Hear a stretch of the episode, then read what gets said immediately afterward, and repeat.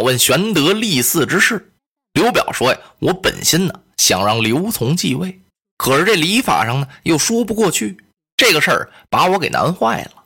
我要不让刘琮继我的位吧，这不瞒贤弟你说呀，荆州九郡呢军务大权全都在蔡氏宗族的手中，就是你嫂子这一阵儿掌着实权呢。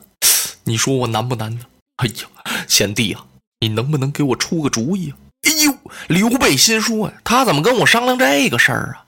这档子事儿啊，刘备不是没想过，要按着刘备的心思，他愿意立刘琦，对自己有利。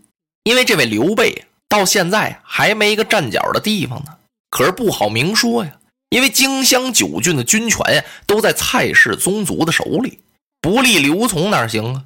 要真立了刘琮啊，自己也就算完了，甭说在荆州这儿待着。轻者说呀，被人家赶走；重者呀，连命都得搭上。现在自己能在这儿待着呀，那是拘着刘表的面子。刘备也知道刘表对自己不是没有戒心，他之所以收留自己呀，就是为了防备曹操来取荆州。可现在他看刘表那样子也怪可怜的。哈，大哥，您是这么个心事啊？就这个事儿啊？我看这您不用难过呀。反正，反正这个事情，小弟我也不好乱插言呢。哎，贤弟，你我亲如手足，我要能有个主意，我能跟你商量吗？呃，这个我倒明白。您呢，处理这个事儿啊，您慎重点就得了。反正自古以来，废长立幼乃取乱之道啊。刘备这说的挺明确，自古来啊就这么回事儿。您要是把这权呀不交给您的长子，交给了别人啊，早晚也是麻烦。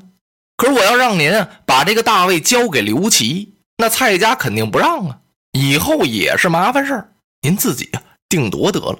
至于蔡氏宗族这个权势啊，嗯，玄德呀更没法往下说了，找个什么适当的词儿呢？哎，自己这么一着急呀，大哥，您不会那样吗？慢慢的，一点一点的削减削减他。这意思就是你把蔡瑁那权呢。慢慢的给他撤下来，不就完了吗？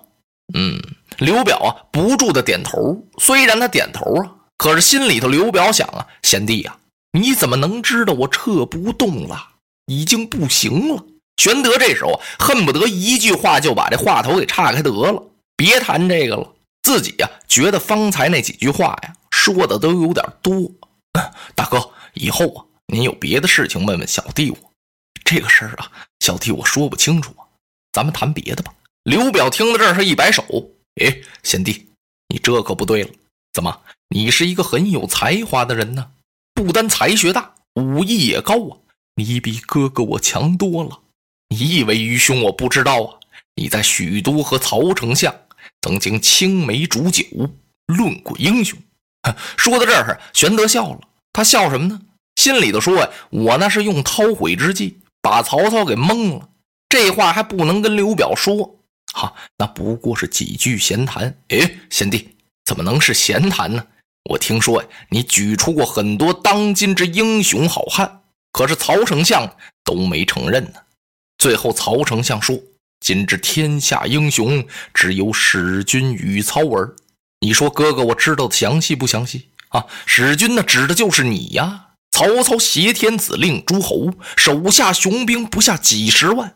战将不下千员，可是呢，他得把你搁到第一位。哎，兄弟啊，哥哥，我听说之后高兴极了，你可真了不得呀！玄德听到这儿，一抬手，唰，把一杯酒喝下去了，自己把酒杯往桌子上这么一放，他冲刘表一笑：“哥哥，我跟您说实话得了，我现在就是没地方，我也没有兵马，我要是有块地盘，兵精将勇。”人马粮草齐备，我视天下这些碌碌平庸之辈啊，如草芥。谁呀？我也没把他放在心上。说完了这句话，玄德就看刘表的脸有点发白。哎呦，玄德这后悔呀，心说今儿我这是怎么了？方才说了那么一套那样的话，现在我汤又冒出这么一句来，是不是酒把我支使的呀？他看出来了。刘表啊，不高兴了。玄德赶忙挺身站起来，一拱手：“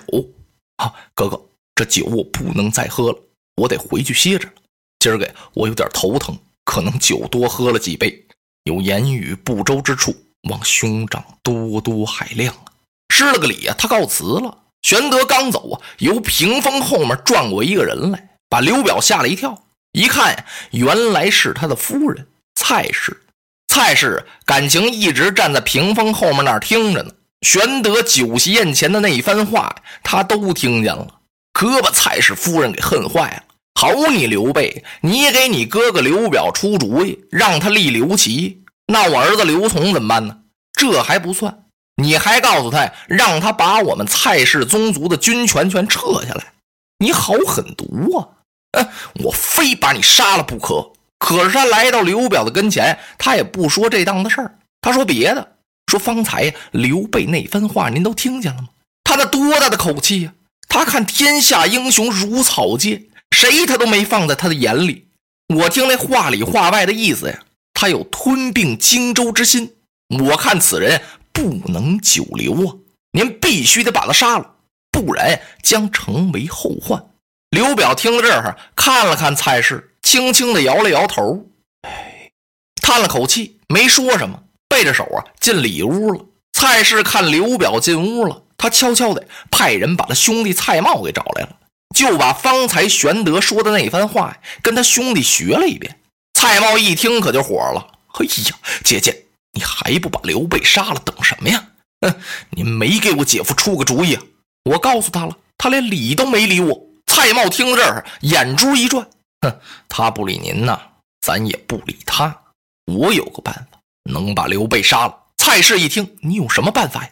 我今天晚上夜至三更，带人悄悄的把刘备的馆驿包围起来，人不知鬼不觉，溜进馆驿，偷偷下手。我把刘备这么一杀，不就完了吗？嗯，明天再告诉我姐夫，说是刘备已经叫我杀死了，他能把我怎么地呀？嗯，蔡氏一听是个好办法，可有一样，兄弟啊，你可千万别走漏风声。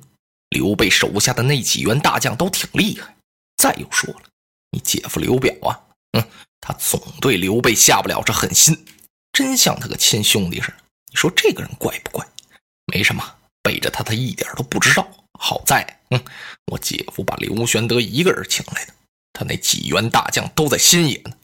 杀完了刘备，咱们再收拾那几个，就甭管了。蔡瑁说完了，也不等蔡氏再说什么了，他就出去了，又调兵又遣将。他这么一折腾啊，让一级先生发现了。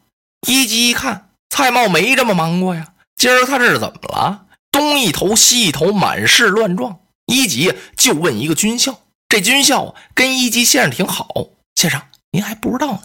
啊，不知道啊！蔡瑁将军要杀刘备啊！什么时候动手啊？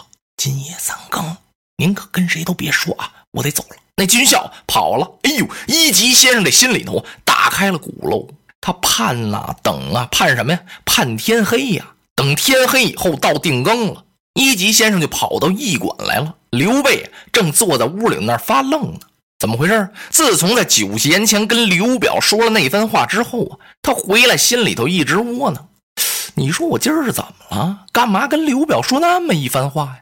那些话就不应该说，尤其后边这句“我视天下如草芥”呀。你说这话说的太大了，不能跟刘表说这个呀。刘备，坐在这儿正窝火呢，连笼一挑，一级先生进来了。啊，一先生。天都这般时候，您怎么还不歇息呀？哎呀，玄德公啊，您还被蒙在鼓里呀！蔡瑁要下毒手了，是这么这么回事啊？他们什么时候动手啊？今夜三更啊！那那我该如何？您赶快走吧！刘备一听，那不行啊，走，我得跟我哥哥刘表说一声。嗨，一级一听，这都什么时候了？人家都要杀您了，您还跟您大哥说一声？您快走吧！啊啊！多谢先生。刘备给一级施了一礼，吩咐人赶快备马，悄悄的离开了馆驿了。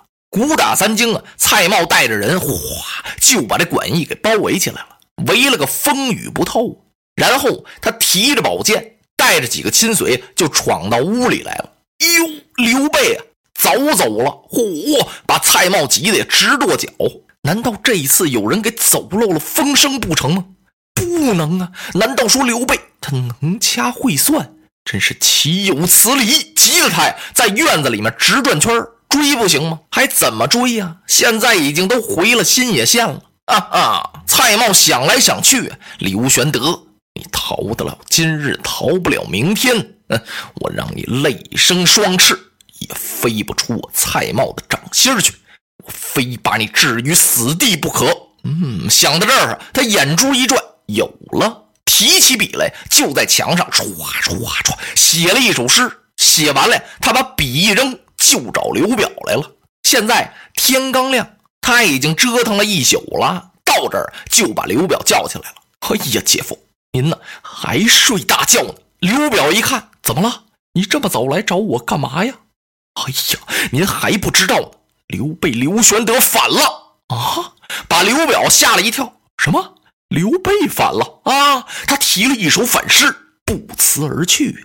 看这样子，他好像是回新野调兵去了，要打咱们的荆州啊！刘表一听，你胡说些什么呀？您跟我看看去呀！蔡瑁扶着刘表上马呀，就奔这馆驿来了。来到屋里头，您看，这不是他写的吗？刘表往墙上一看。果然有一首诗，这首诗写的什么呀？数年徒手困，空对旧山川。龙起池中物，乘雷欲上天。说我这么些年呢，我就这么守着困着。我是一条龙啊，龙不是池子里头的东西。哎，哪天要咔嚓一声雷响啊，我就上了天了。啊啊！果然是一首反诗，把刘表给气坏了。好你玄德呀，你太对不过我了。我待你不敢说恩重如山呢。啊，果然你有反意，想夺我的荆州啊！